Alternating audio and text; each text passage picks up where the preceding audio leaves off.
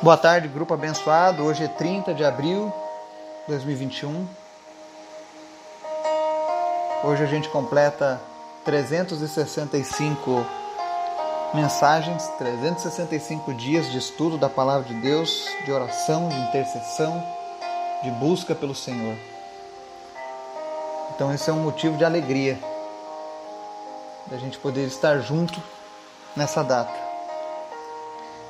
Eu lembro que há um ano atrás, quando a gente começou esse projeto, o clima que rondava a maioria das pessoas era medo, desespero, falta de esperança, falta de certeza no amanhã. E eu tenho certeza que aqueles que buscaram o seu refúgio em Cristo, através da palavra dele, com certeza estão bem diferentes hoje.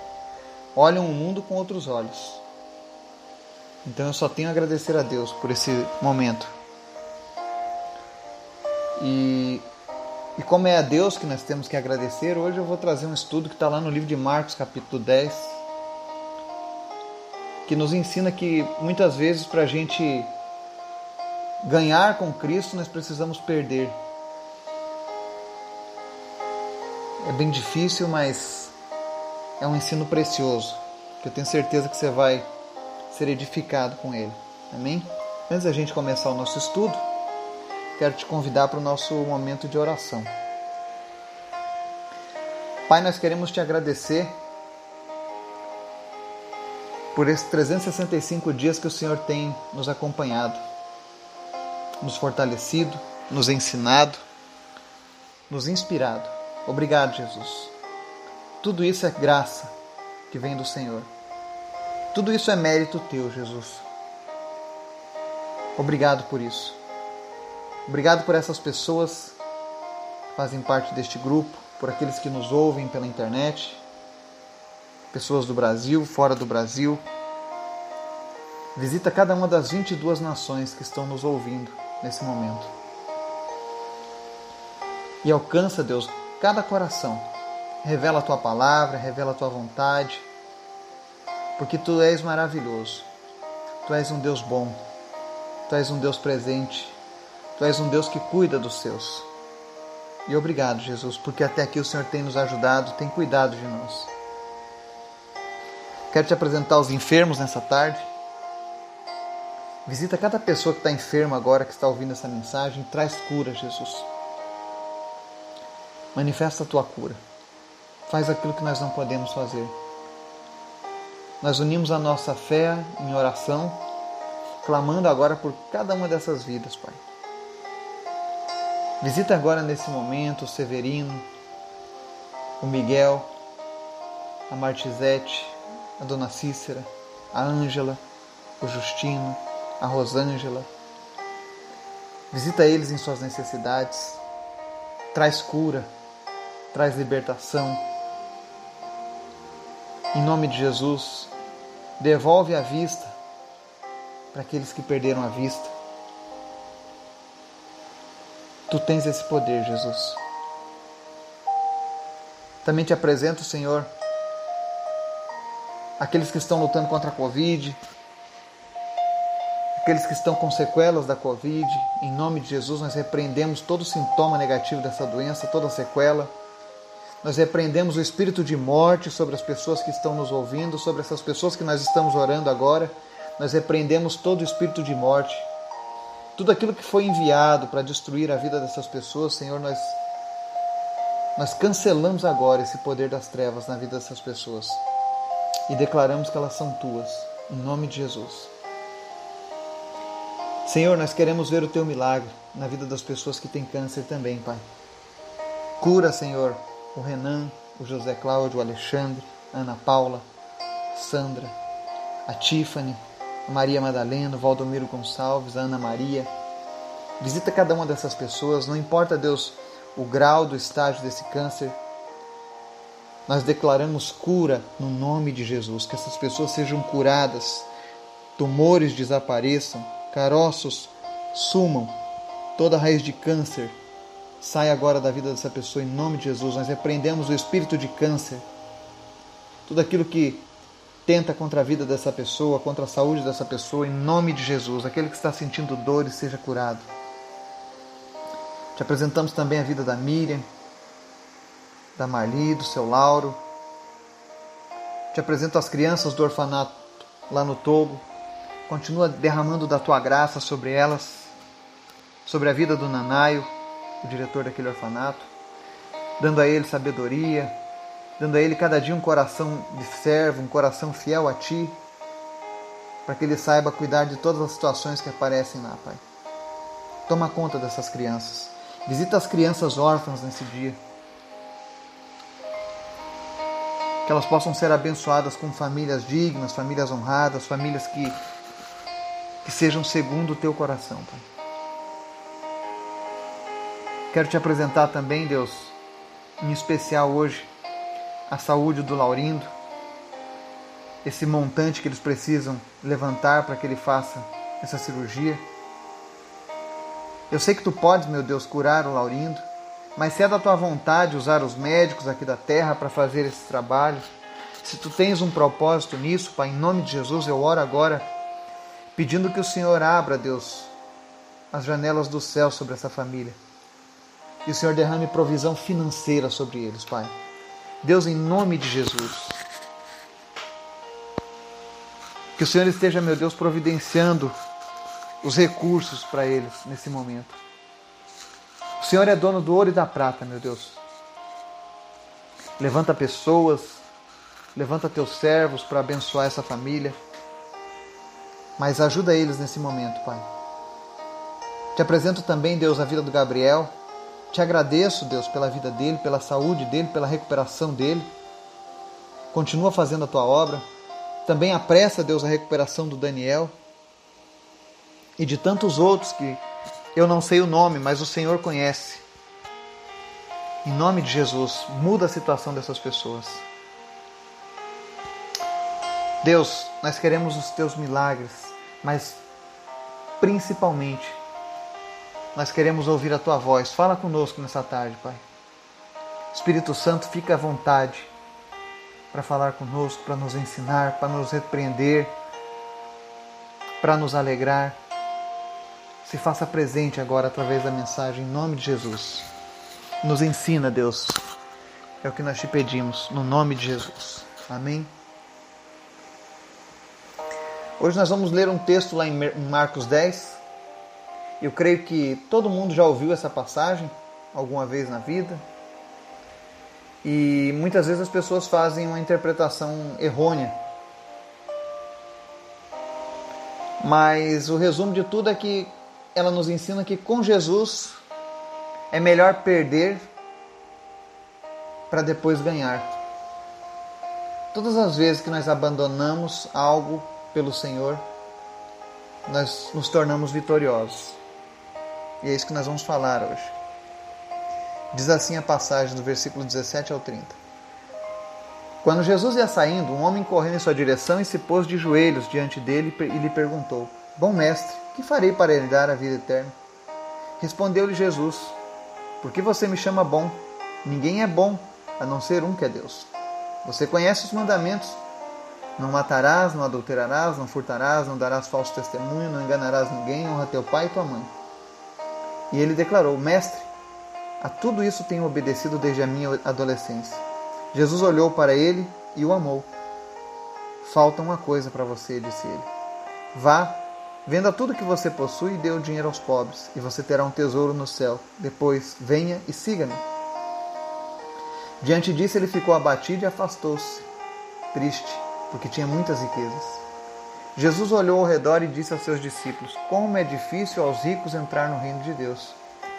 Os discípulos ficaram admirados com essas palavras, mas Jesus repetiu: Filhos, como é difícil entrar no reino de Deus. É mais fácil passar um camelo pelo fundo de uma agulha do que um rico entrar no reino de Deus. Os discípulos ficaram perplexos e perguntavam uns aos outros: Neste caso, quem pode ser salvo? Jesus olhou para eles e respondeu: Para o homem é impossível mas para Deus não. Todas as coisas são possíveis para Deus. Então Pedro começou a dizer-lhe: Nós deixamos tudo para seguir-te. Respondeu Jesus: Digo a verdade: ninguém que tenha deixado casa, irmãos, irmãs, mãe, pai, filhos ou campos por causa de mim e do Evangelho, deixará de receber cem vezes mais já no tempo presente. Casas, irmãos, irmãs, mães, filhos e campos, e com eles perseguição, e na era futura a vida eterna. Amém? Olha que passagem interessante. Um homem jovem se coloca de joelhos diante de Jesus e pergunta o que deveria fazer para herdar a vida eterna. Então Jesus lembra ele que, e nós precisamos entender que naquele momento, Jesus estava implantando o reino de Deus de fato sobre a terra, então os judeus ainda estavam debaixo da antiga lei, a lei dos mandamentos. E aí Jesus diz: Você conhece os mandamentos? Não matarás, não adulterarás, não furtarás, não darás falso testemunho, não, engana, não enganarás ninguém, honra teu pai e tua mãe. Ou seja, Jesus listou para ele os, os, mandamentos. E aí o jovem declara: Ah, Senhor, eu, eu, eu sigo e obedeço isso desde a minha adolescência. A nível de uma vida religiosa, aquele jovem tinha tudo. Ele cumpria rigorosamente os mandamentos do Senhor. A doutrina que havia sido ensinada para ele, ele estava cumprindo. Mas aí Jesus olha para ele e a Bíblia diz no verso 21: Jesus olhou para ele e o amou. Como deve ter sido difícil para Jesus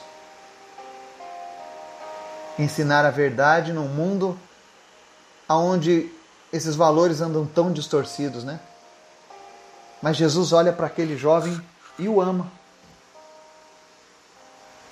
Assim como Jesus olha para cada um de nós, um dia ele olhou para cada um de nós e nos amou. Um dia Jesus olhou para a minha vida, quando eu ainda estava morto em meus delitos e pecados, e ele me amou. Um dia ele olhou para você e o amou. E nessa passagem ele ama aquele jovem e diz para ele: falta uma coisa para você. Vá, venda tudo que você possui e dê o dinheiro aos pobres, que você terá um tesouro no céu. Depois venha e siga-me. E aí a Bíblia relata que aquele jovem ficou triste e afastou-se, porque ele tinha muitas riquezas. E aí os discípulos perguntam: Jesus olha ao redor e diz aos discípulos: Como é difícil aos ricos entrar no reino de Deus. E aí os discípulos falam: Mas, senhor, mas senhor se, se um rico é difícil, imagine a gente. Só que as pessoas, quando leem esse texto, a primeira coisa que elas falam é que os ricos não vão para o céu, e está errado. Não foi isso que Jesus quis dizer. Você nota que na narrativa Jesus pergunta para aquele jovem sobre guardar a lei, os mandamentos, os preceitos. E aquele jovem havia passado com êxito nessa, nessa tarefa. Mas a vida com Deus ela não é apenas regras e leis e doutrinas. Ela é uma vida relacional.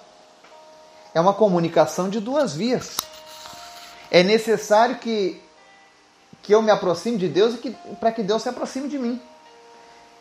É necessário confiança no relacionamento. Você já viu um relacionamento funcionar, durar, se não tiver confiança? Não existe. Ou você confia, ou você não confia.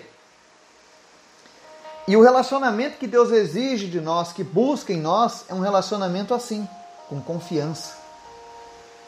E quando Jesus disse aquilo para aquele jovem, ali o Espírito Santo de Deus estava usando o dom da, do conhecimento e da revelação na vida daquele jovem, mostrando para Jesus que aquele jovem, apesar de seguir todos os mandamentos, naquele momento a confiança dele era na riqueza que ele havia conquistado. E hoje existem muitas pessoas que são assim. Confiam nas suas riquezas, confiam no seu poder, confiam na sua fama, confiam no seu conhecimento. E muitas vezes essa confiança em todas essas coisas te afasta de Deus, te afasta do plano de Deus, te afasta e te proíbe de ter uma confiança plena em Deus. Quantas vezes nós erramos porque nós não confiamos totalmente em Deus para nos direcionar em algo, não é verdade? E aquele jovem perdeu a chance da sua salvação.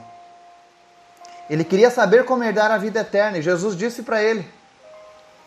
E muitas vezes, quando nós estamos buscando a vida eterna, e somente Deus pode dar a vida eterna através de Jesus Cristo, muitas vezes você vai ser confrontado. Eu fui confrontado com aquilo que eu tinha por verdades. E eu gostava muito de dizer assim: ninguém faz a minha cabeça, eu tenho minha própria opinião. Hoje, quando eu olho para trás, eu descubro que a minha própria opinião foi forjada baseada na opinião de outros que vieram antes de mim, que me influenciaram. A minha própria opinião era influenciada por alguém. E esse alguém era uma pessoa totalmente distante de Deus. E isso dificultava para mim. Talvez você se encontre hoje nessa mesma situação. Talvez você queira herdar a vida eterna como aquele jovem, você ama Jesus, você gosta de ouvir a palavra, mas falta uma coisa para você abandonar. Eu não sei o que é, mas o Senhor conhece. Com certeza você sabe. Mas eu quero te dizer que vale a pena abandonar tudo por Jesus. Jesus disse ali: é mais fácil passar um camelo pelo fundo de uma agulha do que um rico entrar no reino de Deus. E quando ele fala do rico, ele não está condenando as pessoas ricas, mas condenando aquelas que confiam na sua riqueza. Que isso fique bem claro. Jesus não é contra as pessoas enriquecerem. Porque quando você enriquece, você pode abençoar outras pessoas. Você pode abençoar o reino de Deus. Mas tome cuidado para que você não fique refém da sua riqueza, para que você não passe a confiar apenas nela. Infelizmente, nessa pandemia, ela nos mostrou uma dura realidade, que nem mesmo a riqueza consegue aplacar a, a, a, a fúria da morte quando ela vem em nossa direção. E quando Jesus faz aquela narrativa dizendo da, dessa dificuldade daquele jovem de ser salvo, os discípulos ficaram perplexos. A Bíblia relata: os discípulos ficaram perplexos e perguntavam uns aos outros. Nesse caso, quem pode ser salvo? Ou seja, se aquele jovem rico que guardou todos os mandamentos com fidelidade não vai ser salvo, imagine as outras pessoas, os pobres. E aí Jesus olha para eles e responde: Para o homem é impossível. O que, que Jesus está dizendo? É impossível para o homem ser salvo por conta própria nossas obras, nossa própria justiça, nossa riqueza, isso, nada disso vai nos salvar. É impossível. Aí Jesus segue, mas para Deus não. Todas as coisas são possíveis para Deus. A salvação ela não é por obras, mas é um dom de Deus para que o homem não se glorie, é o que diz o Evangelho. E Jesus está dizendo isso em letras garrafais. Para o homem é impossível ele se salvar, mas para Deus não, porque tudo é possível para Deus. E essa palavra ela tem uma dupla aplicação. Diz respeito à salvação e diz respeito aos nossos problemas, aquilo que nós colocamos como algo impossível de acontecer às nossas vidas. Mas entenda que com Deus tudo é possível. E aí o apóstolo Pedro mais uma vez, Pedro, sempre ele tomava a frente. Ele era impulsivo. Ele não guardava para depois as suas dúvidas, ele falava na hora. E eu admiro muito isso na vida de Pedro. Pode ver que todas as vezes que alguém toma a dianteira para falar algo, está lá o nome do Pedro. E aí o Pedro diz: Nós deixamos tudo para seguir-te. E aí Jesus responde: Digo a verdade. Ninguém que tenha deixado casa, irmãos, irmãs, mãe, pai, filhos ou campos por causa de mim do Evangelho, deixará de receber cem vezes mais, já no tempo presente. Casas, irmãos, irmãs, mães, filhos e campos, e com eles perseguição, e na era futura a vida eterna. Olha que maravilha! Jesus dá essa resposta para Pedro. dizendo: Olha, não se preocupem, vocês deixaram tudo para me seguir? Mas não há ninguém que tenha deixado casa, irmãos, irmãs. Aí Jesus faz uma lista de coisas que nós somos às vezes obrigados a deixar temporariamente por amor a Jesus. Por que, que eu digo temporariamente? Porque ele diz que nós receberemos cem vezes mais ainda no tempo presente. E aí ele faz a lista das mesmas coisas que nós abandonamos, nós receberemos cem vezes mais. E vale a pena você prestar atenção nessa lista. Que Jesus diz assim: ninguém que tenha deixado casa, irmãos, irmãs, mãe, pai. Jesus está falando de conflitos familiares. Pessoas que, quando conhecem Jesus e abrem mão das suas próprias vidas para servir a Jesus, são obrigadas muitas vezes a deixar a própria casa, a, a, a, a, a quebrar o relacionamento com seus irmãos, irmãs, com a mãe, com o pai, ou às vezes até com os filhos, ou então perderem os seus campos, sua herança, sua parcela, seu emprego. Mas por que, que ele disse isso? Talvez você se escandalize, ué, Jesus está dizendo que para mim seguir Jesus eu tenho que deixar a minha mãe e o meu pai, como é que funciona isso? Mas o que Jesus está querendo dizer aqui para nós nesse momento é que muitas vezes nós não seremos aceitos pelos nossos familiares por conta da nossa decisão por Cristo. Não é incomum aquele que deixa tudo por Jesus ser chamado de louco, fanático, religioso, alienado. Eu mesmo fui chamado dessas coisas. E hoje eu glorifico a Deus pelas minhas decisões por Cristo. Porque ainda que você receba a inimizade dos seus familiares, e vale a gente lembrar que a própria família de Jesus não acreditava totalmente nele. Os seus irmãos e irmãs, eles não criam em Jesus que ele era o Messias. Só passaram a crer depois do momento da crucificação. Isso é uma coisa tão séria que Jesus foi obrigado a deixar Maria aos cuidados de João. Porque ele temia que os seus irmãos não cuidassem dela pelo fato dela estar agora vivendo uma nova vida, uma nova fé. Porque Maria também foi salva por Jesus. Ela abandonou aquela lei judaica, porque Jesus havia cumprido a lei, e agora ela passava a viver uma nova vida, uma nova aliança. Mas os filhos de Maria ainda não. Continuavam na velha aliança. E isso fazia com que ela fosse mal vista, Jesus fosse mal visto. A Bíblia relata que os irmãos de Jesus viam ele com ironia, com sarcasmo, assim como os moradores da cidade onde ele cresceu. Mas trazendo isso para a nossa vida, quando você entrega seus caminhos para Jesus, e geralmente 90% das situações as pessoas vivem já uma religião, elas possuem uma tradição na família, e quando você vai contra certas doutrinas dessas tradições, você acaba criando uma inimizade. E por conta disso, muitas pessoas às vezes abandonam o desejo de seguir a Jesus. Porque eles não querem deixar a casa, não querem deixar os irmãos e as irmãs.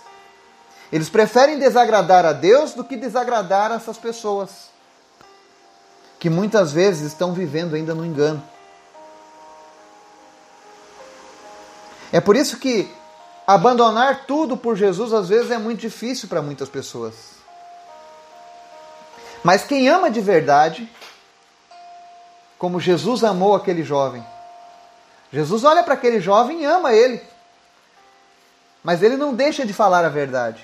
Quem ama de verdade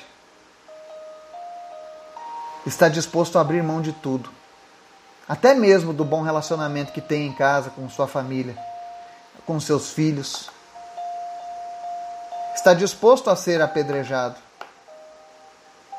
está disposto a ser difamado. Porque você está fazendo isso por amor a algo muito maior do que a nossa própria família. Deus está acima da nossa família. Mas o nosso Deus que nos pede para deixar a nossa família nesse momento de conflito, ou seja, abandonar as velhas tradições, abandonar os velhos costumes. É isso que Jesus está dizendo, ó, deixe os velhos costumes, as tradições. Vai haver um rompimento temporário com a sua família por conta disso. Mas isso é necessário para que eles possam compreender que a sua decisão realmente impactou a sua vida. E quando nós tomamos essa decisão por Cristo de abrir mão das coisas que possivelmente nos atrapalham, e nós prosseguimos em servir ao Senhor, a palavra diz que nós, ainda no tempo presente, receberemos cem vezes mais. Todas aquelas coisas que nós abrimos mãos. Eu digo a vocês hoje que de tudo aquilo que eu abri mão, o Senhor me recompensou muito mais do que eu imaginava. Eu tenho uma grande família. Só nesse grupo nós temos mais de 90 pessoas nessa família. E tantas outras famílias que o Senhor foi agregando. Pessoas que a gente ama, às vezes, muito mais do que um irmão de sangue, que uma, um parente de sangue. Mas estejam preparados, porque quando nós fizermos isso, nós receberemos a recompensa do Senhor, sim. Mas ainda no tempo presente, nós vamos ter uma perseguição muito grande por amor a Cristo. Mas não se preocupem.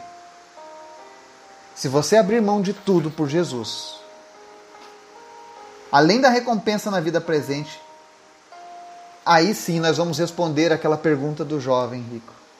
Porque ele diz aqui, ó, versos 29 e 30. Respondeu Jesus: Digo a verdade. Ninguém que tenha deixado casa, irmãos, irmãs, mãe, pai, filhos ou campos por causa de mim e do evangelho, deixará de receber cem vezes mais, já no tempo presente. Casas, irmãos, irmãs, mães, filhos e campos, e com eles perseguição. E na era futura, a vida eterna. Deus é tão bom e tão maravilhoso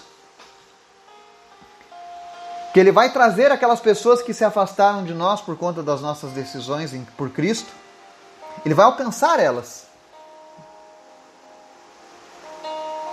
E ainda por cima, vai nos garantir uma vida eterna com Ele. E não somente com Ele, mas com essas pessoas que de início nos, nos, nos se sentiram feridas. Eu lembro de uma pessoa,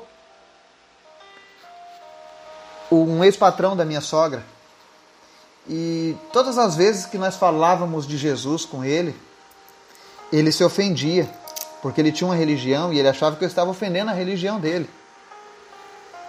Mas não é que eu estava ofendendo a religião dele, é porque a palavra de Deus confrontava algumas práticas. E eu lembro que uma vez ele ficou muito chateado comigo. Falou mal de mim, se afastou de mim. E a gente ficou quase um ano sem se falar. E ele era um cara gente boa, gente finíssima. E uma vez, passado muito tempo, eu encontrei ele na rodoviária de Barreiras. E ele estava sem falar comigo, mas de repente aquele homem veio com um sorrisão nos lábios. Pegou na minha mão e disse: A paz do Senhor Jesus. E eu pensei, ele deve estar de brincadeira. Porque ele odiava essas coisas. E aí ele me contou que na última vez que nós havíamos debatido acerca da, da fé de Jesus, aquela palavra incomodou ele por alguns meses. E aquilo foi gerando fé no seu coração. Então ele começou a pesquisar a Bíblia. E aí ele teve os olhos abertos para o reino de Deus. Entregou a vida para Jesus. Passou por uma luta muito grande porque perdeu seus amigos, foi mal compreendido. Passou tudo aquilo que todo mundo passa quando vem para Cristo pela primeira vez e está no meio de uma tradição. Mas ele estava feliz porque ele foi encontrado por Jesus. E eu fiquei mais feliz ainda por ganhar mais um irmão.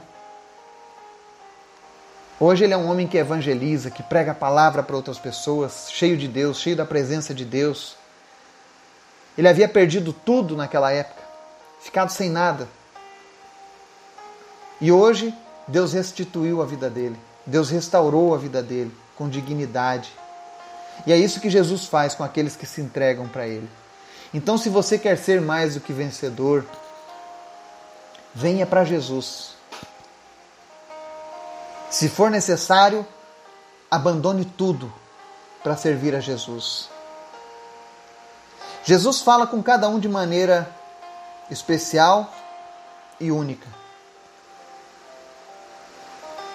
Se você quer saber se tem algo na sua vida que você precisa abandonar para servir a Jesus, eu quero te convidar a fazer uma oração hoje, como aquele jovem.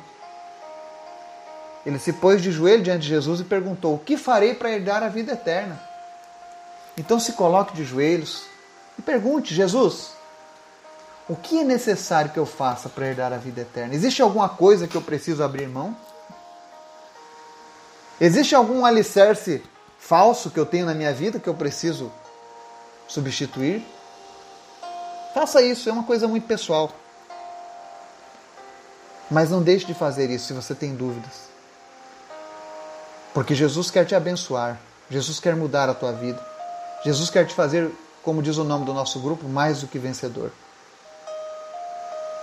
Que essa palavra possa transformar o seu dia, o seu coração, a sua mente te fazer crescer com Cristo cada vez mais, em nome de Jesus. Amém e amém.